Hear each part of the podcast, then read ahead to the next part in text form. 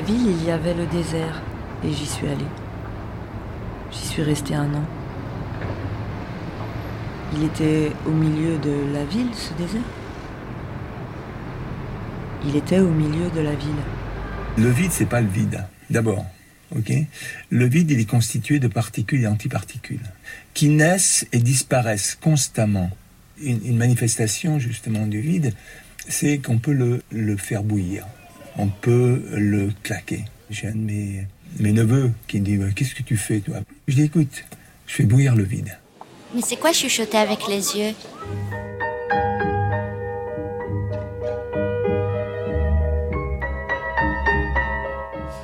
Bonsoir à toutes et tous. Vous êtes bien à l'écoute du triple 8 de Radio Grenouille.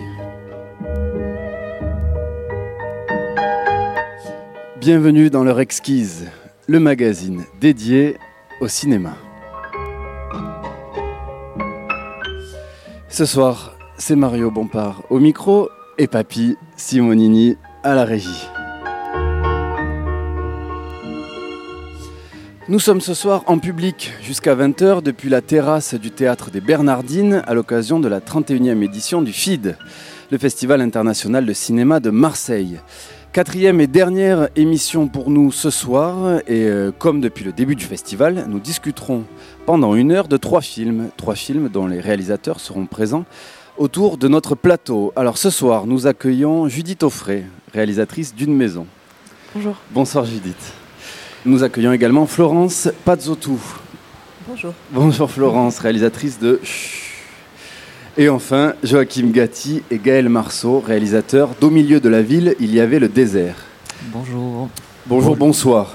Alors, ces trois films font partie de, la, de, ce qu'on pourrait dire la sélection, une sélection parallèle, les autres joyaux, joliment appelés cette année. Donc, ces autres joyaux ne font pas partie, ne sont pas soumis aux compétitions et aux prix, puisque là, dans quelques minutes, seront remis tous les prix euh, de cette 31e édition du FID à l'occasion de la cérémonie de cloture, à quelques pas d'ici, du théâtre des Bernardines, euh, dans le théâtre du gymnase. Alors, euh, Judith Florence, Gaël et Joachim, on a l'habitude dans cette émission de commencer par l'exercice périlleux du pitch. Alors je vais vous demander pour nos auditeurs de nous présenter en quelques mots vos films avant d'en parler plus précisément avec chacun d'entre vous. Judith. Donc mon film se, se, passe dans une maison qui accueille des, des personnes autistes mutiques et c'est un portrait des habitants et de la maison à travers son histoire qui est particulière. Et euh, voilà, donc c'est peut-être plus le portrait d'une maison. Florence? Alors, euh, s'inscrit dans un travail que je menais sur le chuchotement, où il s'agissait de créer une sorte d'arche des chuchotements et aussi d'interroger la question de, des, circonstances dans lesquelles on chuchote lorsqu'on n'y est pas obligé. Et il s'est cristallisé autour du portrait d'Emilie Pecherer, qui est une, une, cinéaste, qui a un très très beau travail et, qui a une, une, présence pleine de grâce et qui m'a donc offert quelques heures. Et dont le travail est notamment présenté au FID. absolument. Régulièrement présenté, puis son dernier est lors de cette édition. Et c'était d'ailleurs enfin, grâce à une, une, reprise euh, par le FID d'une projection que j'avais rencontré, le travail d'Émilie. Gaël. Alors, au milieu de la ville, il y avait le désert. C'est la rencontre d'une situation et d'un texte. La situation, c'est la plaine, la restructuration du quartier et le mur qui a été érigé il y a quelque temps, 2019. Et le texte, c'est un texte d'Elio Vittorini, auteur italien, euh, écrit en 1941, qui parle du désert. Le jour, je lui dis Bon, tu sais où on va là On est lundi et tout ça. Il me dit tentative. Donc je lui dis Oui, tentative, c'est ta maison. Je lui dis toujours ça parce que c'est sa maison. Normalement, tentative, le contrat euh, de base, c'est trois fois trois ans. Donc il est donc dans sa troisième période, Thomas. Vis-à-vis de ça, euh, on est allé visiter une structure assez grande et qui ne m'a pas plu du tout. Qui ne correspond, je trouve, pas à Thomas. J'ai pas une critique comme ça euh, euh, globale, mais, mais ça me fait vraiment pas rêver, quoi. Et c'est des, trousseaux de clés, des serrures, des codes de partout pour, pour rien, alors que là, il est dans un endroit, il pousse la porte, il peut sortir. Euh. Il a fait une semaine qui s'est bien passée, mais je ne peux pas l'imaginer là, passer sa vie. C'est pas possible. C'est pas, c'est pas une maison. Donc, je vois pas pourquoi il vivrait pas dans une maison, quoi. Alors Judith Offray, on vient d'écouter donc un extrait d'une maison. Et alors tentative, c'est cette maison dans laquelle on est dans votre documentaire. Cette maison créée en 2004 par euh, Thierry Bazana et qui accueille sept jeunes adultes autistes euh, mutiques situés dans le bas des Cévennes, le sud des Cévennes, Ouais. ça c'est Saint-Hippolyte du Fort. Le sud des Cévennes, ouais. Qui hérite de, l'histoire de Fernand Deligny. En fait, Thierry Bazana était un ancien du réseau euh, de Fernand Deligny, qui est euh, donc cet écrivain éducateur qui a, entre la fin des années, enfin le milieu des années 60 et euh, enfin la fin des années 60 et le, milieu des années 90, jusqu'à sa mort à peu près, il a créé un réseau de lieux de vie qui accueillait des jeunes enfants autistes mutiques. Et c'était un réseau complètement indépendant de l'État, autogéré. Et c'est une aventure qui a duré près de 30 ans, dans des conditions hyper précaires, mais très très belles. Et, et Thierry, qui, qui est arrivé à 17 ans dans les Cévennes, euh, a commencé là-bas et puis il a créé sa propre structure euh, dans les années 2000. Et il perpétue, on va dire, un mode d'accueil euh, qu'il a appris euh, et qu'il a expérimenté avec Deligny. quoi. Avec Fernand Deligny. Ouais. Alors, euh, Judith, avant de rentrer dans cette maison, puis de parler euh, précisément du documentaire, on va commencer par ce mot de une maison, puisqu'on va parler aussi des mots ensuite avec euh, Florence. Tentative ne se définit pas comme un centre spécialisé, mais comme une maison. En quoi ce terme de une maison est- est-il particulièrement euh, déterminant? En fait, c'est un, lieu de vie. Moi, le, le titre Une maison, je trouve qu'il est. Enfin, il, est, il m'est venu à un moment parce que ça rebondit sur ce que dit une mère, mais. Enfin, ce que vous avez, enfin, l'extrait que vous avez fait écouter d'ailleurs.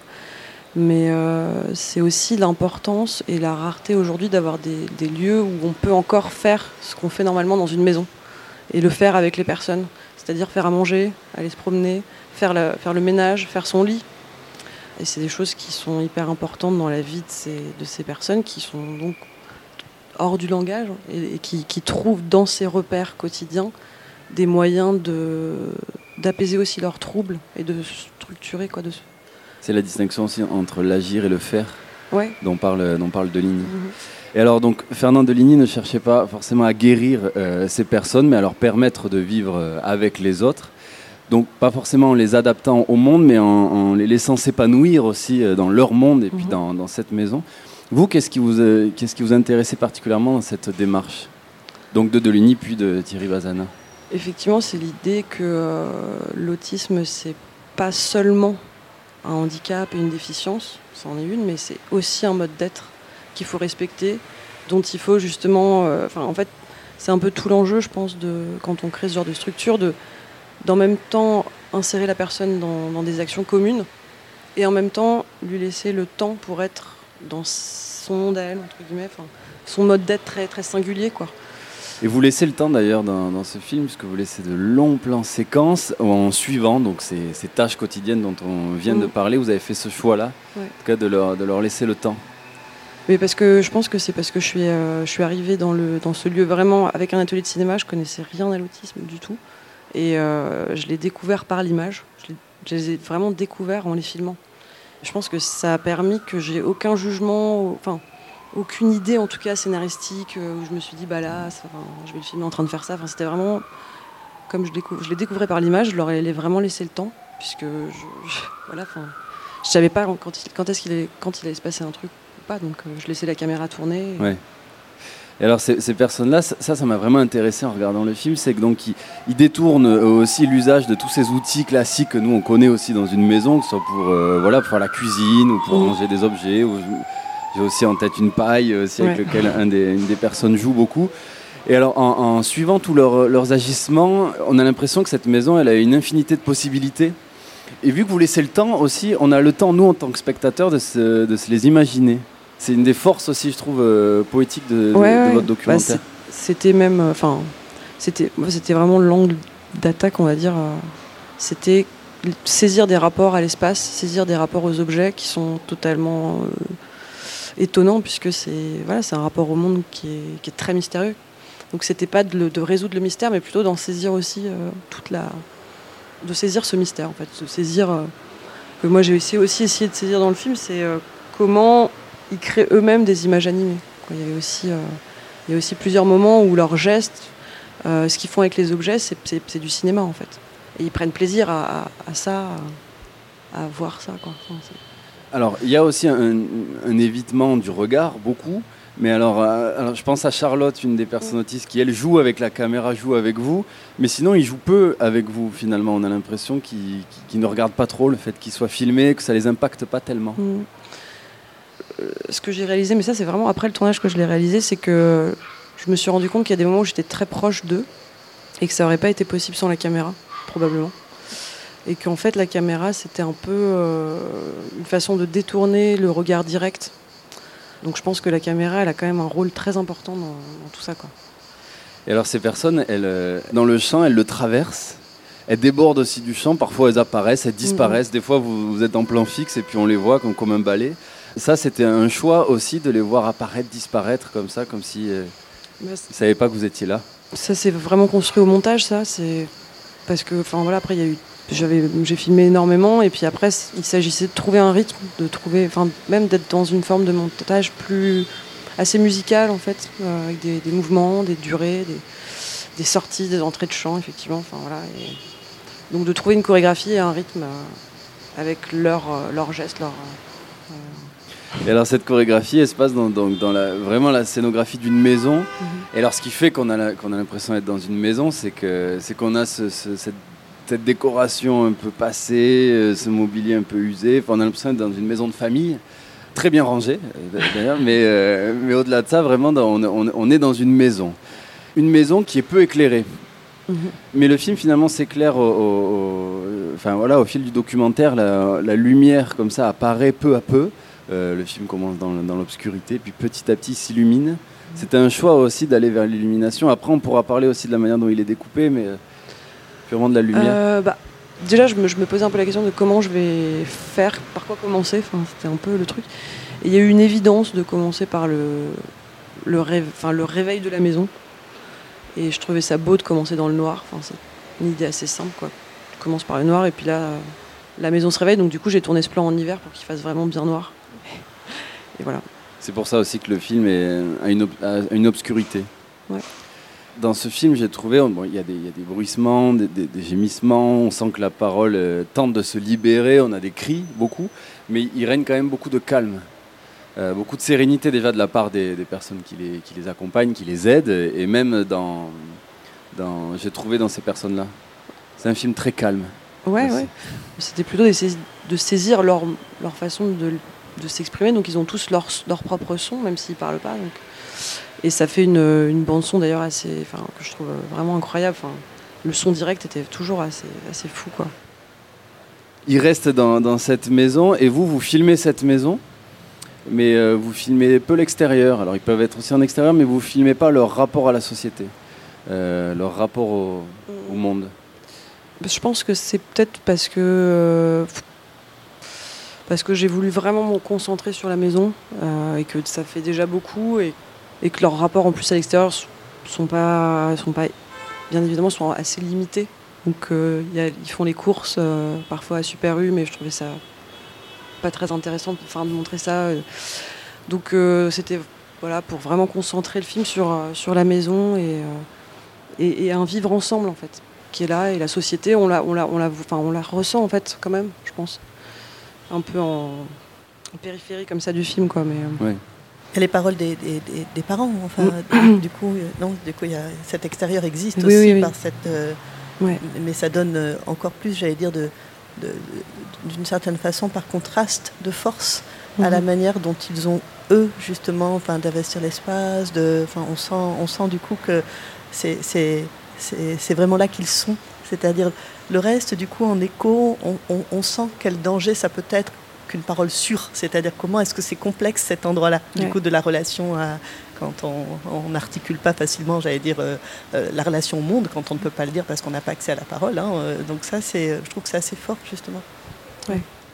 C'est effectivement oui, une des forces de, de votre documentaire, donc qui est, qui est découpé de manière euh, très claire avec une première partie mutique, ou presque mutique, où on est avec eux dans la maison. Une seconde partie, en tout cas, apparaît ensuite des lettres euh, donc, euh, écrites à l'écran de Fernand Deligny. Donc, il a envoyé aux parents de personnes qu'il lui accueillait dans les années 70, à peu près, donc 60-70. Et puis ensuite, comme le dit Florence, on a la parole. euh, donc on a les mots par l'écrit, puis ensuite les mots par la parole avec donc les parents des, personnes que l'on suit depuis le, début du documentaire qui, qui. Comme ça, c'est Est-ce que vous pourriez nous expliquer pourquoi vous avez fait ce choix-là? Quelles étaient vos intentions? Enfin, le film, il s'est vraiment fait au fur et à mesure, dans le sens où j'ai. Par exemple, la parole des parents, je, suis- voulais trouver une façon de les intégrer au film parce que enfin, je trouvais ça bien qu'ils participent d'une façon ou d'une autre. Donc, je, suis allée les interroger et puis j'ai enregistré les, les paroles, mais vraiment comme ça. Quoi. Et en fait, j'ai trouvé ça très beau ce qu'ils disaient. Et, euh, et donc, je me suis dit, bah, je vais l'intégrer au film. Donc, voilà, je l'avais pas pensé avant, mais en le faisant. Les textes de Lini, c'est un peu pareil. Du coup, il y avait un écho, bien évidemment, entre les deux, entre les lettres qu'il écrivait aux parents à l'époque et, les par- et les parents qui parlaient là. Et il y a eu assez vite aussi ce. Enfin, je voulais surtout pas que euh, ça fasse euh, commentaire de ce qu'on voit. Et donc, euh, j'ai eu direct cette idée de concentrer la parole des parents. C'est-à-dire de, faire un bloc avec cette parole pour que ça soit vraiment un moment. Puis voilà. vous filmez pas les parents, vous filmez les, les personnes Et dont on on, parle. reste avec les, les personnes, ouais. Mais donc voilà, donc il y a eu ces deux parties qui sont vraiment dessinées assez vite. Et, euh, après, les, les, textes, euh, les cartons, ils permettent euh, aussi de trouver justement d'autres formes de montage, quoi. De, casser une forme de chronologie au début, puis après, on, ça, fait ça crée des petites unités de montage entre les cartons. Et puis ça fait aussi une arrivée progressive de la parole. Voilà. C'est arrivé encore chez mes parents, quand il y a trop de monde, ben, il peut s'en prendre à, à n'importe qui. quoi. Le premier qui passe, il faut le voir quand il a sa crise. hein. Il se fait mal lui et il s'en prend à nous. Combien de fois je me vois le- en train de le frapper? Je me revois encore. hein. Je l'ai frappé. euh, comment je peux faire ça? Jusqu'au jour où j'ai pris le couteau, là, je me dis, je voulais le tuer et me tuer, quoi. Là, je me dis, bon, j'ai besoin de l'aide, il faut, faut absolument que je demande l'aide. C'est comme ça qu'on a fait les démarches et trouvé le centre. Je me dis, mais si tu as envie de te faire mal, pourquoi tu te fais ça? Je vais t'aider si tu as, envie de te faire mal. Et, et là, je l'ai frappé encore plus, quoi. Ça, Judith, c'est un- l'un des témoignages très très forts donc, de la, la mère de David, je crois, Ouais. c'est ça? Vous filmez magnifiquement David d'ailleurs dans un, dans un plan au ralenti, dans une voiture où sa main s'éclaire et se Mhm. déploie, c'est très très beau. Donc ces, ces témoignages-là donc, arrivent, euh, arrivent après. Alors je voudrais euh, lire une... euh, dans, dans les lettres de Deligny, il y en a des- vraiment des très très belles. Il y en a une que je trouvais euh, particulièrement intéressante, qu'il envoie aux parents d'un dénommé Jérôme, où il dit Jérôme, il est souvent près de grands baquets pleins d'eau, ou sous l'abri où tout se prépare, et là, il aide volontiers. On dirait à le voir un ancien de ce lieu-là, où visiblement, par moment, il est content d'exister. On sent que c'est cette, euh, cette quête de Fernand Deligny. Ouais, ouais. Donc vous l'avez dit, ce- ce- une maison est sans commentaire, c'est un cinéma direct. Vous, vous ne vouliez pas incarner votre présence, votre expérience? Non, bah ça non, mais ça depuis le début, je pense. euh, Ouais, enfin j'ai jamais eu cette idée en fait d'apparaître. Et en quoi cette expérience a pu vous, euh, personnellement, vous, vous, transformer?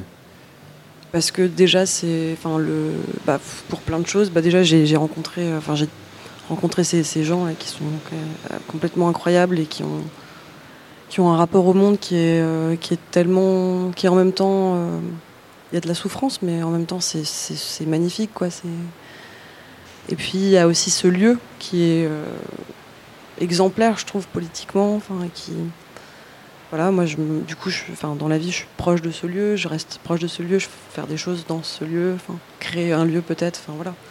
Donc c'est hyper important. ouais. Ça, c'est une perspective future Ouais. envisagée. De créer un, un- un nouveau, une nouvelle Ouais, tentative. j'aimerais bien, ouais. pas tout de suite, mais Merci beaucoup, Judith. merci. Merci. Je sais pas quand est-ce que je chuchote. En fait, j'ai tellement l'impression que je chuchote tout le temps. Bah, par exemple, là, quand j'étais en Israël, je me suis rendu compte que ma voix était encore plus petite que d'habitude. Et ça m'a, très angoissée. Mais je sais pas quand est-ce que je chuchote. Bah, maintenant, j'ai l'impression de chuchoter. Mais je sais pas si c'est vrai ou c'est dans ma tête, je sais pas. Alors, Florence Pazzotou euh, est un film donc, où l'on chuchote, un film euh, sur le chuchotement, mais, mais pas que. Et d'ailleurs, le chuchotement déborde de sa, de sa définition première du, du- murmure, puisqu'on a le chuchotement du corps, euh, le chuchotement avec les yeux, on l'a entendu en introduction. On a des ânes aussi qui chuchotent à votre caméra sur, sur un plan. Au-delà de ânes, euh, et puis au-delà aussi d'un couple qu'on voit aussi dans, une rivière euh, irradiant de, bonheur avec un nouveau-né, euh, au-delà de tout ça, c'est avant tout euh, ce film, une rencontre donc avec, avec Pêcherer. Oui. J'allais dire oui et non. Alors, je, non, je ne sais pas le, avant tout. Oui, je pense qu'aujourd'hui, sûrement, c'est, le film est complètement habité par la, par la rencontre avec Minnie. Euh, non, je disais le avant tout parce qu'en fait, le film a commencé euh, donc d'abord avant ma rencontre avec Millie et ensuite ma rencontre avec Millie, c'est je demande à je demande à Millie comment on dit chuchoter en hébreu en fait. Donc c'est c'est simplement parce que posant cette simple question à Millie un soir, l'entendant me répondre avec une sorte comme ça de enfin de oui une chose un peu incroyable, une sorte de récit qui allait très très loin, je lui dis ben, est-ce que vous accepteriez de voilà mon projet, est-ce que vous accepteriez de me le redire? On est parti en fait simplement de cette phrase, quoi. Je crois que ça, le reste nous a complètement échappé. Je pense que Millie ne savait absolument pas, et moi non plus, que, que, je, que ça allait se dessiner vers une sorte comme ça de, de portrait où tout à coup la question du langage nous amènerait sur la question de l'histoire de, de son nom, de son prénom, Ouais. et que du coup elle raconterait une partie de l'histoire. C'est effectivement parce qu'on est allé là, euh, et puis je m'attendais pas non plus qu'elle soit dans une telle. euh, il faut imaginer que c'est quelques heures de rencontre. Enfin, moi je suis dans un projet où tout à coup, euh, bon, alors, c'est vrai que mon arche des chuchotements, c'était cette idée-là. euh, je ne sais plus si c'est ce que j'ai dit en introduction, Oui, oui, oui. pardon, de- d'aller demander à des gens comment ils disaient chuchoter dans leur langue. Alors j'avais cette idée comme ça de, de- de résonance et puis bon le, le- et la force du chuchotement. Et je cherche aussi cet endroit comme ça d'une parole qui peut être affirmative sans être tonitruante. Ça m'intéresse beaucoup parce que je pense que euh, bon dans, dans la, dans, dans le travail de la langue il y a ça, mais aussi dans, que parfois pour euh, je ne sais pas comment dire, je vais sûrement dire une bêtise, mais pour, pour être un, regard, il faut oublier les yeux, parfois, enfin, je sais pas, quelque chose comme ça. Enfin, je sais.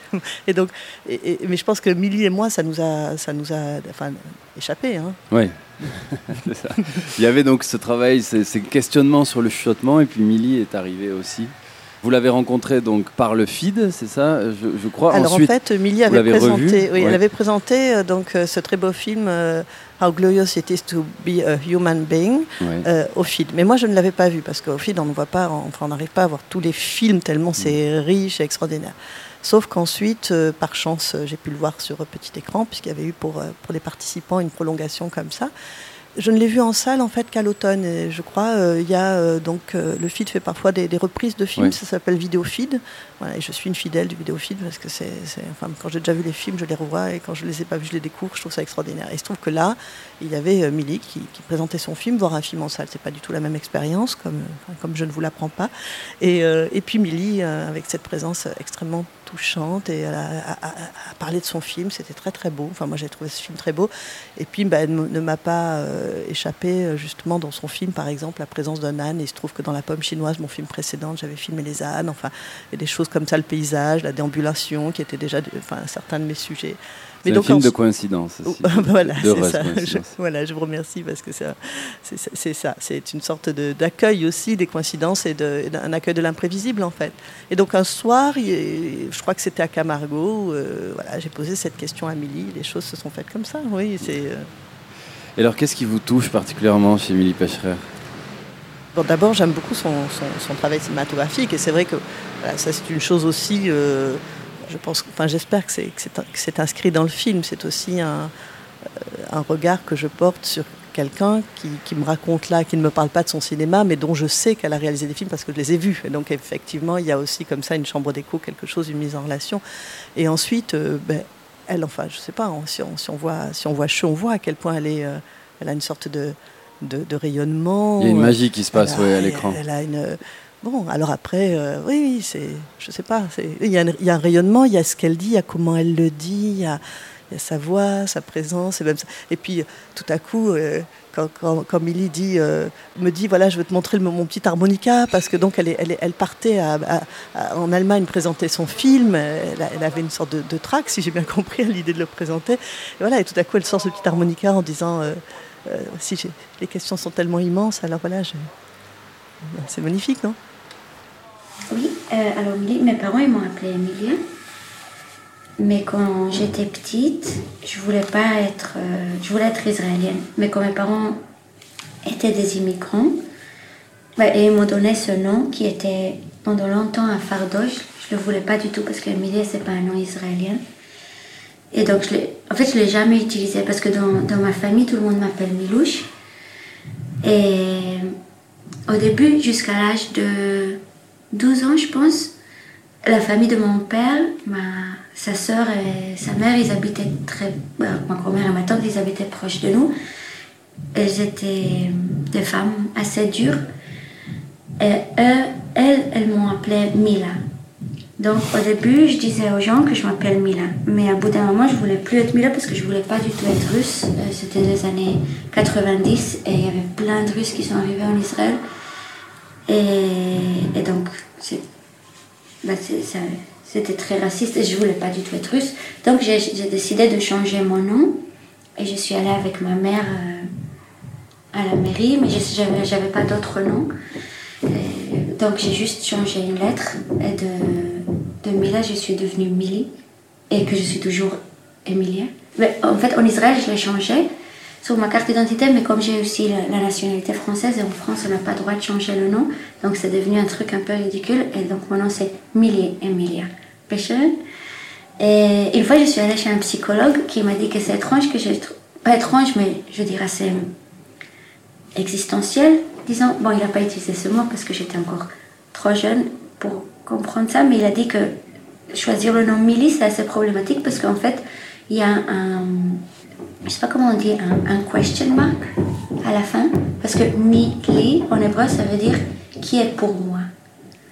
Donc peut-être c'est, finalement, c'est un, un c'est un truc de magie où on, prend un nom sans, sans trop réfléchir ce qu'il va dire et ça devient la question qu'on porte pour toute la vie après, qui est pour moi, je sais pas. Alors Florence Pazzotou, donc on écoutait euh, Milly Pecherer. Votre rencontre avec elle, c'est donc notamment articulé autour de, l'utilisation des mots, donc du chuchotement, et notamment quand on parle des mots, euh, le plus important, le prénom, enfin le plus important, celui par lequel on se définit au monde aussi, par lequel on nous appelle, par lequel on s'appelle. C'est magnifique cette expression de Milly Pecherer, euh, cette phrase euh, Notre prénom est la question qu'on porte. Choisir son nom, ça, aide aussi à, se définir, à porter sa vie. Non, mais ce qui m'a, enfin moi je, je ne peux pas parler de la question euh, parce que ça c'est vraiment, euh, c'est vraiment avec elle qu'il faudrait en parler. Moi je sais ce qu'elle a dit à ce moment-là, mais surtout c'est comment ça faisait poème en fait tout à Bien coup. sûr. C'est-à-dire que ce- cette sorte de surgissement, voilà. Après il y a les conversations et puis le, le jeu, parce que moi j'étais avec ce masque de pierre et, Émilie, euh, voilà. Ouais.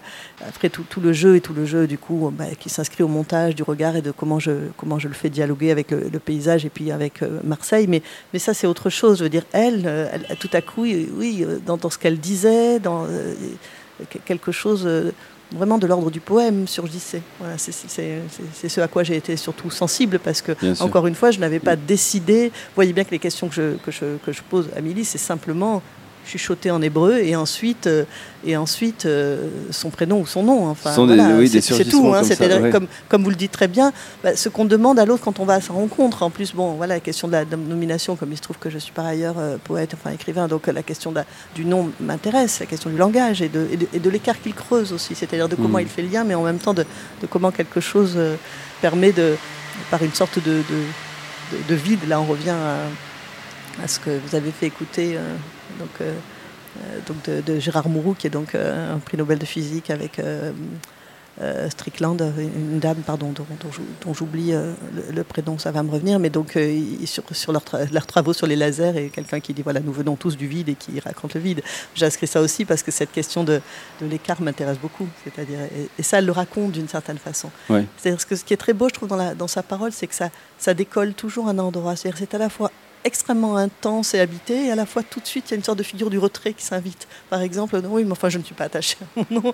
Et voilà. Ou, oh, une grotte, mais je ne sais pas. Ou alors, euh, Ah, excusez-moi, peut-être que ça ne veut rien dire, tout ça. Enfin, Et le chuchotement est ça. une figure du retrait Et aussi. c'est c'est- c'est c'est à la fois ça et tout à fait le contraire, à mon avis. C'est-à-dire Ouais. c'est à la fois un, un- un endroit, euh, vraiment, c'est en- une possibilité d'affirmation autrement. D'ailleurs, le couple là dont vous parlez, euh, Hugues et Juliette, elle, elle dit à un moment donné, euh, quand on chuchote, on entend mieux. Je trouve ça magnifique. Ouais. Lui, il dit, ah bon, quand on chuchote, on entend mieux. Oui. Voilà. Et c'est vrai que c'est euh, c'est- autre chose. Parfois, l'attention qu'il faut avoir pour... euh, Et d'ailleurs, il y a des gens qui ne savent pas chuchoter, hein, qui ne peuvent pas chuchoter. Moi, j'ai connu un enfant qui ne pouvait pas chuchoter, et en fait, je me suis rendu compte qu'il fallait avoir une sacrément grande confiance dans l'idée qu'on est entendu pour pouvoir chuchoter. Ouais. Ah, Il faut beau. avoir intégré cette confiance. Oui, parce que le, le chuchotement est audible lorsqu'il y a de l'espace, pour euh, lorsqu'il y a du temps aussi. Et euh, cet espace, vous le, vous le donnez euh, à Amélie. Et alors, c'est un Elle des- le donne beaucoup aussi. Et elle le donne, mais alors ce qui- c'est- quand je dis que vous le donnez, c'est que vous laissez aussi euh, la caméra tourner. C'est un des ferments poétiques, je trouve, aussi de, de votre film, c'est que quand elle a fini de parler, elle a cette fragilité aussi dans, dans- dans sa profondeur, euh, Milly Pecherer. C'est là où en fait les, les chucho- chuchotements de son corps et de son visage se déploient. C'est quand elle, a- elle arrête de parler, mais vous continuez à la filmer, et puis là, elle a, oui, il y a sa fragilité qui se dévoile, en tout cas son manque d'assurance et, et- et d'autres chuchotements qui apparaissent. Oui. Ce qui m'intéresse bien sûr, il y, a du, récit possible. Là, il se trouve qu'encore une fois, son récit euh, rencontrait l'histoire et ça, ça m'intéresse. Mais en même temps, sinon, enfin, je, pense que ce qui m'intéresse aussi, c'est l'endroit de déprise du sens. Et pour que cet endroit euh, euh, existe, qu'on ne soit pas dans le, On a des mouches qui viennent. il y a une mouche qui vient me chuchoter Ouais, quelque chose. les- Mais les dans yeux. mouche, il y a chaud, donc elle, elle l'entend, elle le sait, donc c'est pour ça. il faut, il faut, je pense qu'il faut ce temps-là et cet espace-là justement pour qu'on ne soit pas dans le, pour qu'on ne soit pas dans le, dans le sens imposé ou induit. Enfin, et encore une fois, moi, je ne Ouais. savais rien avant. Comme je ne savais rien, encore heureux que je ne fais pas semblant de savoir, sinon ce serait tragique. Et quand vous laissez tourner la caméra comme ça, vous vous attendez aussi peut-être qu'il y ait un nouveau surgissement je d'Emilie Non, je n'ai pas de principe. Et, et- et- il m'est déjà arrivé de réaliser des films où mes plans étaient toujours tellement courts. Alors ça induit un rythme, mais Ouais. non, non, je n'ai pas décidé de laisser tourner la caméra. J'ai de tourner la caméra parce que le plan était habité. Je ne pouvais pas le couper. ça aurait été vraiment une grave erreur. Ouais. Enfin, je le sentais, je le sentais. Hmm. Encore une fois, il faut imaginer un temps de, de tournage aussi court. Donc c'est vraiment. On passe 5 heures ensemble. Vous imaginez ce qui reste là. C'est-à-dire c'est. euh, c'est c'est vraiment une sorte de. On a passé 5 heures ensemble, c'est pas 5 heures de tournage. Hein. C'est la première fois qu'on passait du temps ensemble. Donc vous voyez, c'est. Et, donc c'est. C'est Tout aussi. compte. euh, tout compte, tout compte, tout importe, tout, euh, c'est c'est d'une intensité, enfin c'est... Et alors, euh, il y a des des cadres qui m'ont questionné, notamment une longue séquence où vous filmez euh, euh, de dos, enfin de trois quarts. Euh, donc elle regarde euh, la fenêtre Mhm. avec euh, comme horizon il y a des tuiles et puis une mer de toit un peu, un immeuble à gauche, euh, à contre-jour un peu puisqu'elle est éblouie par la lumière extérieure et elle elle est vraiment dans, dans l'obscurité. Enfin en fait elle s'éclaire un peu quand elle bouge mais sinon elle est dans l'obscurité. Et pourquoi vous avez fait ce, ce choix là Le plan dont vous parlez, c'est celui où elle joue de l'harmonica, Oui. non? Ouais. Bah, Parce que d'abord elle joue de l'harmonica, et puis l'harmonica, et puis y a la ligne de fuite. Après il y avait cette ligne de fuite, ce, ce- ce paysage-là, elle a dressé la musique, et euh, pourquoi est-ce que... Je sais pas, le- ça- il m'a semblé que le plan respirait quand même, mais je, mais je ne sais pas. Et puis je, moi je travaille sans chef-op, hein, donc il- Mais justement, c'est- quelque chose qu'on retrouve dans le, dans le film, c'est cette manière d'éclairer l'arrière-plan. Même quand vous filmez euh, Millie en terrasse, Hmm. on suit aussi les, les personnes qui Mm. sont derrière. Mm. En tout cas, elles ont. Il y a un moment donné, quand il y a ces lunettes de pierre comme ça, où quelqu'un, je crois, qu'a un- une tablette ou euh, Un téléphone une- portable, un absolument. téléphone comme Bravo. ça qui fait Oui, visière aussi. Oui, enfin, ça c'était sur le cours Belzance. oui, on a envie de, voir les personnes en, en- en arrière-plan. Mm, mm. On peut rendre présent un corps par un arrière-plan et, euh, et en même temps, enfin il me semble, je C'est ce qui est en retrait aussi, Et en même temps, on peut, aussi. on peut dans un, dans un, oui, par une sorte de, comme ça de, de- de- parce que le plan est peuplé autour en même temps. euh, je sais pas, il y a quelque chose qui, euh, qui dans ce jeu-là peut. Après, il faut, faut, faut pas me demander trop de, trop de détails parce que c'est compliqué là. Je, enfin, je peux pas euh, discuter de, de- de chaque plan parce que c'est- tellement la- l'articulation pour moi en fait qui, qui, qui joue. Je ne je peux pas vous dire non plus que je les ai euh, extrêmement pensés, travaillés avant. Alors parlons moins des, des plans, mais pour finir, Florence, ce film, il- donc on parlait de ce couple qui est, qui est dans cette rivière avec cette eau bleu turquoise, euh, c'est très très beau, il marche dans l'eau. On a, euh, on a un film assez très sensible, bah, comme l'est aussi Millie, mais euh, presque angélique. J'ai trouvé qu'il y avait quelque chose de l'ordre aussi du, du rêve. Bon, il y a Bob Dylan aussi qui passe par là. Et puis à la fin, il y a, c'est dans une vitrine, je sais plus ce qu'il est inscrit, c'était Vision de rêve. Vision de rêve. Oui, oui. C'est Euh, un pur hasard. On a vu le nom de la vitrine en sortant. hein. Enfin, je l'ai. oui, oui, c'est en sortant qu'on a vu que je, je- je ne l'ai même pas vu quand j'ai tourné le plan en fait, parce que quand j'ai tourné le plan, j'étais concentrée sur Milly, sur le point fait sur Milly dans la, derrière la vitrine, et c'est Milly qui avait proposé ce que je lui avais dit. J'aime, que, que ce masque de pierre, pour moi, euh, d'abord il venait d'un aquarium, mais c'était euh, parce que et comme j'avais tourné déjà ces images d'eau, tout ça, enfin il y avait quelque chose sur l'eau, euh, d'où le- Après, bon, il faudrait rentrer dans le dans le dans, le détail, je pas, mais mais, c'est vrai que lorsque je, je monte par exemple ce plan de bateau, euh, une sorte de, de décor comme ça, donc qui est un plan un peu ancien que j'avais pris à Marseille. Bon, et qu'en même temps, je filme Milly euh, sur les, le haut des allées Gambetta, mais que les hommes à côté sont en train de purger une, une- cave qui est pleine de, qui est pleine de merde et qu'on les entend un peu. Au. Moi, j'ai aussi à l'idée euh, cette espèce de, de- travail qu'on peut faire justement sur à la fois. C'est quelque chose dont le, poème garde aussi la trace, c'est-à-dire il porte aussi quelque chose toujours et de l'obscur de la langue et de l'obscur et de la proté du monde, et en même temps il cherche un point de, traversée, de césure, d'affirmation, où il offre la, peut-être parfois euh, ben, un rapport au réel qui peut prendre euh, acte de la grâce d'une présence comme, ou l'accueillir comme celle de Milly ce jour-là. Mm. Voilà. Donc c'est et, et ce paysage effectivement est, est très très beau, mais euh, euh, c'est si je l'ai inscrit là, c'est parce que Milly travaillait aussi, même si ce plan je voulais le faire exister de toute façon, mais Milly travaillant sur l'Ancien Testament, ça m'a trouvé, enfin ça m'a paru intéressant aussi de, de construire ce dialogue en fait, hein, sur Mm. euh, d'où notre conversation autour de l'arche de Noé, puisque j'avais filmé cette arche, euh, voilà. Conversation finale. Voilà, finale. Mais avec, avec toujours quand même, il me semble, un peu d'humour et un pied de nez, et quelque chose qui est aussi. qu'on- Bon, en tout cas, elle l'a, oui, à la fin, Milly. Et alors, à l'avenir, euh, Florence, vous comptez euh, poursuivre aussi vos, vos réflexions, vos questionnements, vos- votre travail sur le chuchotement? Je, je pense que poursuivre le travail, oui. Il faut quand même que je vous dise sur ce paysage, en fait, c'est que c'est le paysage par lequel j'avais fini mon précédent film. Et donc je voulais y retourner. Et il y avait une biche qui surgissait ou un petit fond. n'ai pas vu, ouais. Voilà. Non, non, mais ça, c'est. Voilà, et et- et j'avais décidé de repartir de ce paysage. Donc c'est le premier plan que j'ai fait, en fait. Il était quasiment à la fin du film, mais c'est le premier plan que je fais. Je voulais repartir du paysage qui était le paysage de la pomme chinoise, qui parle d'Algérie, enfin en particulier, pas tout. pas Vous aimez rebondir de, de travail en travail, d'œuvre en euh, œuvre faire un, une, euh, oui, un, un nouveau lancer chaque fois, mais tout en prenant acte de ce qui a eu lieu. Ah oui, sinon, c'est, je je sais pas du tout euh, comment poser les pieds, sinon. Il faut. euh, Votre travail n'est jamais fini comme ça. Ah non, de toute façon, ça ne fait toujours que commencer. hein. D'ailleurs, j'ai l'impression vraiment que j'apprends à peine à voir là maintenant, vraiment. Mais aussi en regardant les films des autres. hein. Merci beaucoup, Florence. Eh ben. D'ailleurs, euh, les autres, Joachim, Gaël, euh, Judith, peut-être si- est-ce que vous avez un mot à partager sur le film de Florence? Je me suis juste fait une réflexion euh, en, en vous entendant toutes les deux et je me suis dit que la question de la voix était euh, en effet euh, là interrogée euh, dans ces deux films euh, à travers euh, la question de l'absence de voix d'un côté et la question du chuchotement de l'autre. Et je me suis posé la question de comment, à un moment donné, ces deux choses peuvent être mises en relation. Et c'est vrai que j'ai l'impression que autant l'absence de voix, ça veut dire qui est si fort dans la définition de notre personnalité, et, et son absence avec quelque chose de très prégnant et très fort, et on le sent tout à fait dans le film euh, que tu as fait. Et le chuchotement, c'est presque là pour le coup, c'est une maîtrise de la voix qui est qui est au-delà de la qui au-delà de la voix, euh, euh, mais qui est quand même très hum, c'est quand on a une grande maîtrise de sa propre voix qu'on a la possibilité de chuchoter ou pas. Je me suis posé la question comment comment comment le chuchotement euh, intervient et, comment il se situe par rapport euh, à une voix qui serait euh, euh, bien vocalisée, euh, euh, euh, tonnante, euh, résonante. euh. Mais je te remercie beaucoup parce que c'est justement, c'est très important que je précise ça parce que ce qui m'intéresse, c'est aussi euh, les entours de la voix, c'est-à-dire ce que généralement on laisse de côté, ce qui n'est pas immédiatement utilisé parce que dans la langue de la communication, c'est pas possible. Tout ce qui non seulement fait musique, mais qui est parfois un peu impur, qui est un peu voilà, ça, ça m'intéresse beaucoup. Et donc euh, pour un travail fu- futur, je travaille d'ailleurs avec un, musicien dont enfin, qui, travaille, euh, qui travaille là-dessus, qui fait.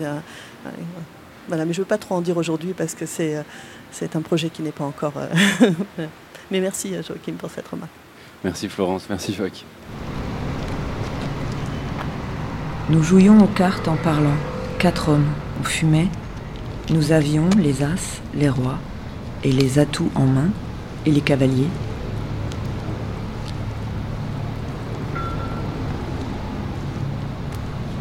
Tu as dit dans la ville Au milieu. C'est bien ce que j'ai dit. Il y avait la ville au nord, ville à l'est, à l'ouest, et la même chose au sud. Les vents soufflaient depuis ces places et ces rues. Et c'était le désert. le désert, de pierre et de poussière. Quelques taches d'absinthe, c'est tout. Et pas d'eau, et des corbeaux. Et des lézards Et des lézards. Et pas de lumière la nuit? Non, des étoiles. On vient d'écouter un extrait d'Au milieu de la ville, euh, il y avait le désert, un extrait introductif, donc le film que vous avez réalisé Joachim Gatti et Gaël Marceau. Et nous accueillons autour de notre table Sarah Boursier, l'une de nos grenouilles. Bonsoir. Est- Bonsoir, bienvenue. Qui a vu le film et qui voulait vous interroger. Oui, au milieu de la ville, il y avait le désert. Donc c'est un film, selon moi, qui documente un moment très particulier du projet de requalification urbaine de la plus grande place publique de Marseille, la place Jean Jaurès. Quand je dis requalification, c'est pour euh, aller à l'encontre du mot rénovation qu'on dit trop souvent, puisque dans requalification, il y a l'idée de monter en gamme, et pour ça, je cite les mots de la Soléam. Ce film m'a semblé être une archive historique du chantier de la plaine, qui n'a pas été oublié des esprits, mais qu'on prend jamais vraiment plaisir à commémorer. Ce projet qui a fait trembler la ville pendant plusieurs mois a été toujours vécu par de nombreux Marseillais comme une destruction, celui d'un lieu de vie, d'un milieu de ville, d'un espace public majeur. Sur cet, sur cet événement, vous y avez mis un mot, celui de désert. J'ai tout de suite pensé aux 46 arbres qui ont été tronçonnés, décimés et soi-disant transplantés, et aux aménagements toujours plus minéraux de la ville, tels que le Vieux-Port, République ou la Canebière. Et dans ce film, on ressent la désertification, notamment dans l'absence des Marseillais, malgré leur apparition fugace qui ont du mal à se mouvoir sur cette place, et montre comment cette place est devenue impraticable.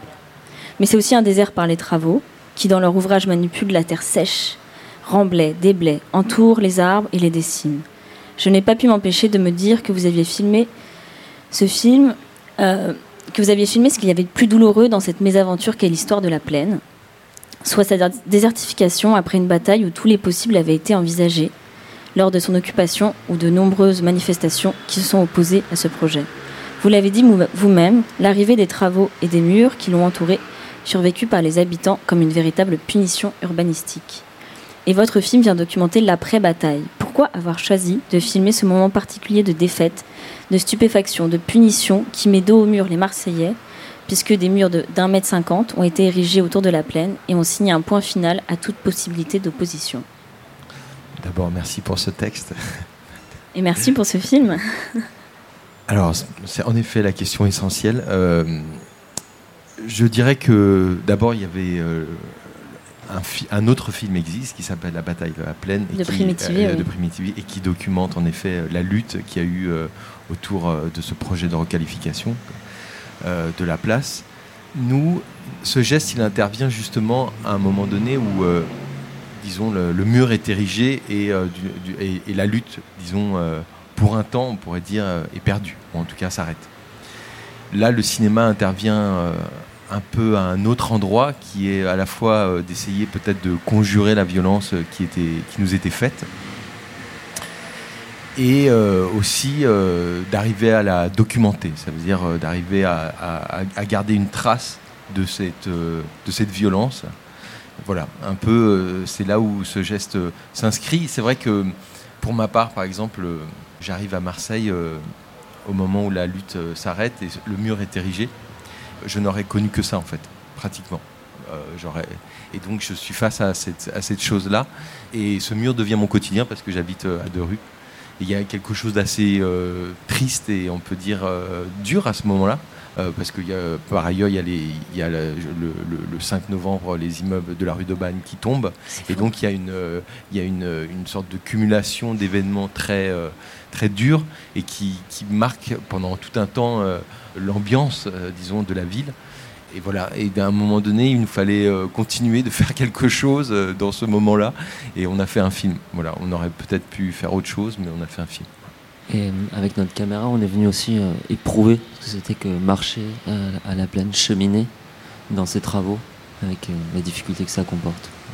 Essayer d'y porter un regard là-dessus. Et pourtant, on, on pourrait croire que le mur signerait la fin de toute trace possible de vie. Malgré tout, ces murs ne sont pas restés immaculés. On aurait pu croire, nous on l'a cru avec beaucoup d'amis, qu'ils allaient rester euh, gris, grisâtres. Et, euh, et dans le film, vous faites de longs travelling sur les murs et ces mots. Qu'est-ce qu'ils ont réveillé les murs de la plaine pour les filmer? Qu'est-ce qu'ils ont réveillé en vous et, qu'est-ce que vous avez lu sur ces murs? Comment vous les avez interprétés ces mots et filmés? Il y a la vie hein, sur ces murs, il y, a les luttes, beaucoup de luttes qui s'y expriment. Il y a une partie de Marseille, une partie de l'histoire de Marseille qui est là. Et au départ, nous, on a, collé au mur. Au début, on, a suivi le mur d'assez proche. Et petit à petit, on s'est un peu reculé. On a, choisi de reculer pour filmer l'espace qui se jouait entre le mur et la côté, l'espace social que produisait le mur. Et un peu notre idée le leitmotiv, c'était que ce mur-là, il venait, il venait encercler, hein, il venait assiéger le quartier, il venait l'assécher de l'intérieur. Après, je pense qu'il y a une, il faut hum, imaginer euh, que hum, quand on fait ce trajet autour de. Bon, d'abord, il y a le texte qui est important, qui est un peu, presque, je dirais, le, point de départ du film. Ça veut dire que c'est un texte qu'on a trouvé, euh, qu'on découvre à l'Hydre, qui vient d'être publié presque dans le même temps que, hum, que, que le mur, qui lui n'est pas publié, érigé plutôt. Et donc on lit ce texte et qui parle donc d'un désert au milieu de la ville ça fait immédiatement écho à la situation qu'on est en train de vivre. Et c'est depuis ce texte qu'on va commencer à vouloir filmer. Après, la manière dont on filme, je dirais que c'est beaucoup plus aléatoire que ça. Ça veut dire que on arpente le territoire et après, il y a des choses qu'on saisit, mais qui sont toujours de l'ordre de. Euh, il y a une dimension de coïncidence, on parlait de coïncidence, d'occasion. Et par exemple, moi, mon souvenir, c'est que au début, en effet, on a voulu filmer le mur d'assez proche, puis on s'est éloigné pour filmer, en effet, plus, on s'est éloigné, on a commencé à filmer depuis le trottoir pour filmer tout l'espace qui est euh, fabriqué par le mur lui-même. Et puis, moi, c'est plus tard que j'ai vu dans les images ce qui était marqué sur les murs. Ce qui était inscrit. Voilà, ce qui était inscrit. Ça veut dire que je pense qu'on lance un processus, mais quand on lance ce processus, après, c'est là où les, des choses se mettent au travail, on saisit des choses, mais qu'on n'avait pas forcément. Euh, euh, l'intention n'était pas immédiatement Donc là. il y a une temporalité en fait assez, assez spécifique euh, pendant le travail qui fait apparaître. Il y a un travail de révélation de quelque chose, mais progressive et par, et par euh, travelling successif, je dirais. Combien de temps vous avez mis à travailler ce, ce film? Finalement, pas très très longtemps en termes de tournage. Mais on s'y est repris quand même à plusieurs fois. Quoi. On a essayé plein de façons différentes, avec plein de, de, de, de d'outils différents et, euh, et jusqu'à un moment à trouver la juste distance, quelque chose qui nous semblait juste par rapport, à, qui raconte qu'à un moment donné, le travelling faisait récit en lui-même. Quoi, et et on, sentait qu'il y avait une continuité et quelque chose se racontait qui était et qui nous a semblé être l'expérience de quelqu'un qui marche en effet comme euh, euh, sur cette place. Je voulais revenir un petit peu sur le texte dont vous venez de parler. Et ça m'a fait écho là dans l'extrait qu'on a entendu au tout début on entend à un moment donné les corbeaux. Et ces derniers, ils ont fait résonance avec un texte qui avait été publié pendant cette période, pendant la bataille. Et c'est le chant des partisans, euh, ou l'hymne de la résistance française durant l'occupation, dont le premier couplet est Ami, entends-tu le vol noir des corbeaux sur nos plaines? Ami, entends-tu ces cris sourds du pays qu'on enchaîne? Le mur, il enchaîne. Donc ça m'a fait tout de suite résonance pendant le film. Et tout au long du court métrage, on entend une voix féminine celle de Stéphanie Béguin, si je, m'abuse, qui nous lit le texte d'un résistant lui aussi, celui euh, d'une nouvelle d'Elio Vittorini, intitulée Le désert.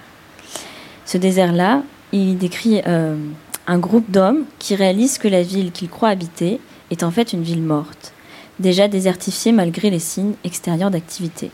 Quelle est l'histoire de ce texte et quelles sont les résonances que vous y avez trouvées avec la plaine? Alors, donc Elio Vittorini, c'était un, résistant italien. L'histoire de l'histoire de texte, je, ne la connais pas. Je sais pas qu'est-ce qu'il a amené à amener Victorini, mais mais ce qui était saisissant, c'était euh, qu'on pouvait, euh, pouvait s'imaginer aussi d'autres histoires, en fait, qu'on pouvait euh, qu'on pouvait cheminer dans ce texte aussi, qui est à la fois qui très riche, imprécis, volontairement imprécis, mais qui nous donne des possibilités d'interprétation, des possibilités de lignes de fuite comme ça qui sont qui sont assez riches et qui aller rencontrer le, travelling. Voilà, qu'elle ait rencontré cette façon de, aussi d'observer, euh, d'observer des, des micro-événements, des, petites choses voilà, là-dessus. Et on, trouvait, on trouvait intéressant de lire les deux. Je ne sais pas si j'ai répondu à la question. Bah, après, on peut, en effet, par rapport à, l'origine de ce texte, euh, on voit par exemple que les, différents personnages que met en scène euh, Vittorini à ce moment-là sont des résistants de pays qui tous d'une manière ou d'une autre connaissent le fascisme, que ce soit euh, le croate, alors les Oustaki en Croatie, euh, fascisme en Italie. Donc euh, il y a vraiment ces personnages-là. Et que le désert, à ce moment-là, on peut imaginer que pour Vittorini, c'est plutôt le fascisme. Mais en même temps, le texte, et souvent chez Vittorini, a une dimension, euh, disons, euh, métaphorique, ou en tout cas, euh, une- une forme d'imprécision qui fait que il, il a un pouvoir d'évocation qui, dans un autre contexte, a, toute sa puissance. Il permet de réfléchir, permet de penser, permet de, développer son acuité par rapport à une situation. Et c'est là où, euh, enfin, un travail d'interprétation infinie presque qu'on pourrait faire de ce texte. Et c'est là où, nous, ça nous a tout de suite saisi quoi, par rapport à la situation, la puissance du texte. On voit que d'un coup, il nous parle euh, d'un autre lieu euh, des dizaines d'années plus tard et euh, avec une, force incroyable. Et en même temps, ça m'a marqué parce que tous les hommes, ils sont à peu près tous d'une nationalité méditerranéenne. Et il y avait cette, cette coïncidence ou cet écho avec Marseille aussi, qui est une ville méditerranéenne. Alors je ne sais pas si ça vous a parlé, cette ligne-là, et, euh, et si elle était apparue. Mais euh, ça m'a fait penser que malgré... Dans le film, il y a une forme d'anonymat dans les images qui pourrait faire qu'on est à Marseille, mais qu'on pourrait être dans n'importe quelle autre ville. Et qui, des villes qui connaissent un peu le même processus de gentrification, comme on dit, de désertification de l'espace public. Et, euh, et ce désert qui nous plombe, toutes les grandes villes ne le connaissent-elles pas? Ce phénomène de désertification, d'effacement ou d'assèchement. Et je me suis demandé si vous l'aviez montré dans d'autres villes et s'il y avait eu des. Ou si vous comptiez le montrer dans d'autres villes. Euh, et s'il y avait voilà, des, incidences que vous vouliez faire à, cet- endroit-là. Ah, On, veut le montrer dans d'autres villes, on veut le montrer ailleurs, et on espère qu'il fait écho à d'autres situations, à d'autres déserts, à d'autres murs qui sont posés euh, dans le monde. C'est pas identifié, on, dit, on n'identifie pas les lieux, la plaine, Marseille, de façon explicite. Donc on laisse aussi la possibilité de. Ça, c'est une volonté presque, non? En effet, et ce qui est, ce qui est étonnant, c'est que les images elles-mêmes deviennent possiblement allégoriques. Ça veut dire qu'elles renvoient à d'autres, euh, à d'autres, euh, à, à d'autres murs, à d'autres déserts, à d'autres villes. Euh, ça peut autant euh, référer, je sais pas, à un mur euh, entre la frontière du, du- sais pas, de- des États-Unis et du Mexique, par exemple, je sais pas, ou, ou, même à des images de guerre, tout simplement, les gravats, etc. Moi, des fois, me font. Et je pense que, mais on l'a pas, on a filmé, on a fait ce processus-là, et puis on s'est dit, ah, c'est étonnant comment aussi les villes, ont, les images ont pris aussi une dimension qui renvoyée vers, euh, vers d'autres lieux. Et donc il y a deux, c'est comme si le texte et les images, c'était deux, deux métaphores en miroir, et on peut faire un travail euh, comme ça d'interprétation assez euh, infini. Ou, voilà. Ce que je trouve très beau justement, c'est que tu disais, Joachim, que c'était partie du texte, hein, si, si je ne me trompe pas. Et en fait, effectivement, je, je pense que, parce que depuis tout à l'heure, on parle justement de, de coïncidence. Et alors moi, j'entends le mot coïncidence, je, je pense que tu l'entends de la même façon. Pas du tout tr- comme euh, ce qui colle, parce qu'effectivement, c'est parce que ça ne colle pas. C'est parce que ça ne colle pas qu'on peut faire accueil d'une chose qui arrive, qui arrive comme ça de surcroît, hein, qui arrive comme on dit par hasard, mais qui tout à coup vient rencontrer. Et là, le jeu de dialogue du texte et des images, c'est ce qui fait qu'effectivement, on n'est pas du tout dans un, j'allais dire, euh, un documentaire sur du local. On est là où ça vient faire résonance dans ce qui pourrait effectivement faire écho dans n'importe quel autre. Euh, n'importe quel autre lieu, euh, exactement ce dont vous parliez. de il est tout sauf illustratif, processus. effectivement. C'est ça, rencontre. mais ça c'est parce que je pense qu'il y a ce, ce- ce- ce- ce jeu d'écart et d'écho entre le texte et les images. Enfin, le, le film est très clairement construit euh, là-dessus, c'est sa, sa ligne forte, je pense. Mm. Puis l'idée aussi que, que ce film, euh, donc, qui parle de la plaine, euh, résonne aussi ailleurs. On l'a vu avec la conjoncture des luttes dont on parle. Elle est géographique aussi. Et puis Notre-Dame-des-Landes a aidé aussi. euh, Alors, avant la défaite, d'autres villes ont aidé aussi. Marseille, on, on ra- on ralliait cet appel. Donc, euh, naturellement, l'écho, il est là, déjà. Et euh, pour finir, je voulais euh, vous reposer la même question que je vous ai demandé en salle, qui est euh, celle de votre regard sur l'actuel et sur les conséquences de cette table rase actuellement, puisque vous vivez toujours, enfin, tu, tu as dit que tu vivais à côté. Est-ce que vous sentez toujours cet empêchement d'appartenir et de se réapproprier la place? Moi, ce qui toujours, euh, ce que je, je racontais aussi lors du débat, c'est que hum, ce qui est, extrêmement violent, c'est la question de hum, qu'il y a un effacement. euh, voilà, pour le coup, il y a presque une table rase. C'est assez spectaculaire de ce point de vue-là. Et ce qui est intéressant, c'est comment chaque habitant projette toute une série de son propre vécu dans l'espace. Euh, ses, souvenirs, euh, euh, toute une, et sa propre histoire. Elle est complètement entrelacée à, son milieu et, à l'espace dans lequel on vit. Alors, qu'est-ce qui s'opère de, de nous-mêmes et de souvenirs et de, de, de, sa propre intimité quand, quand, à un moment donné, on fait une table rase de cet espace Ça veut dire qu'on efface toutes ces traces. C'est là où, par exemple, le chantier, c'est pas tant euh, là où il a il était le plus redoutable, c'est sur sa durée. Ça veut dire la possibilité que, même si en effet on pourrait dire ah ben tout pourrait revenir comme avant, mais sauf que il aura été si long que par exemple il y a des choses qui, qui se seront vraiment défaites manifestement défait. Et donc c'est là où euh, c'est le processus lui-même qui est vraiment un processus d'effacement très violent. Et alors après, ça ne veut pas dire qu'il n'y a pas encore une bataille réelle pour de réappropriation et, de, refaire vivre tous les liens, euh, tout, toutes ces choses qui, ont, qui auront réussi à tenir malgré tout. Mais, mais depuis un, acte de saccage quand même euh, particulièrement manifeste. Joachim, Gaël, pour finir notre, notre émission, puis finir notre, notre présence ici, notre festival radiophonique, je voudrais terminer sur une note euh, tentée, en tout cas une perspective euh, lumineuse. Euh, quelle serait, vous, la, la, la, la, plus belle réappropriation possible? Parce que Joachim, vous parlait de réappropriation. Quelle serait la, pleine rêvée dans, dans, dans 5 ans? Il faut absolument que le marché revienne. C'était ça qu'il. Alors, il y a un multi-usage de la plaine, de jour, de nuit, etc., etc. Mais le marché, son commerce, le fait que d'autres gens de Marseille venaient y acheter, que ce soit un quartier, popu quartier populaire, parce qu'il y avait un marché populaire. Ça, ça me semble ça, le, mini le minimum. Voilà. Après, pour le reste, pour, pour le reste, euh, tout, tout, reste à jouer. Voilà. Là-dessus, il faudra éviter, euh, il faudra éviter qu'il y ait un surplus de caméras de vidéosurveillance. Il faudra qu'on puisse continuer à y faire des assemblées ce truc là de la nouvelle municipalité euh, des conseils euh, de nuit citoyens je le dis mal je sais plus comment je pense que c'est une escroquerie. Voilà par exemple je pense qu'il y aura que des patrons de bar et, euh, et, des voisins mécontents du bruit et que ça va se jouer comme ça. Donc là à cet endroit là il faudra voilà il faudra qu'il y ait des... je n'ai pas répondu à la question si, si. après euh, j'ai l'impression que a aussi l'idée c'est que ce lieu il faudrait pouvoir euh, avant tout quoi, que, euh, le rêver et le rêver, le penser et l'élaborer à plusieurs. Quoi. Et euh, depuis euh, la multiplicité aussi des questions, après, moi, je pourrais avoir une réponse à moi. Je me disais, ah, s'il y avait une mare, ça pourrait être bien. une mare Il faut conserver la milieu du désert, un oasis. Il y a eu une mare sur, cette, euh, sur la plaine, ouais. c'est pour ça. moi, je pense qu'il faut repenser complètement la question de l'espace public, mais ça, je ne suis pas du tout la seule à le penser et à le dire, mais il faut le repenser. Il faut repenser dans une logique non marchande.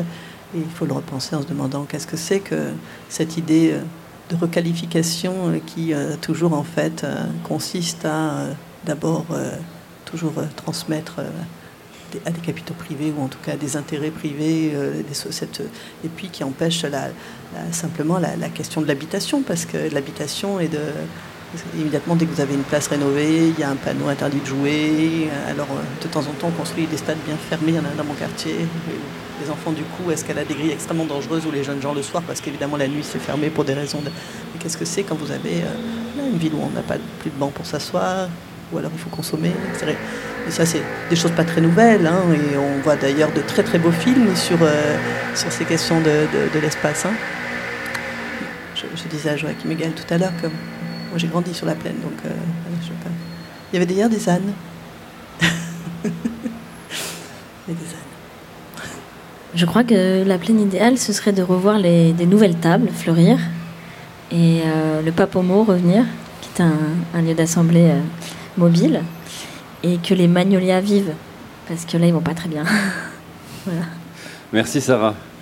Merci beaucoup, merci à tous. Merci Sarah, merci, merci. Marie, merci à vous. Merci à Florence Pazzotto, réalisatrice de Che. Merci à Joachim Gatti et Gaël Marceau, réalisateur d'Au milieu de la ville, il y avait le désert, et puis elle nous a quittés. Mais merci à Judith Offray, réalisatrice d'une maison. Et un immense merci à Papy, à la technique ce soir. Très très belle soirée à tous sur les ondes de Radio Grenouille.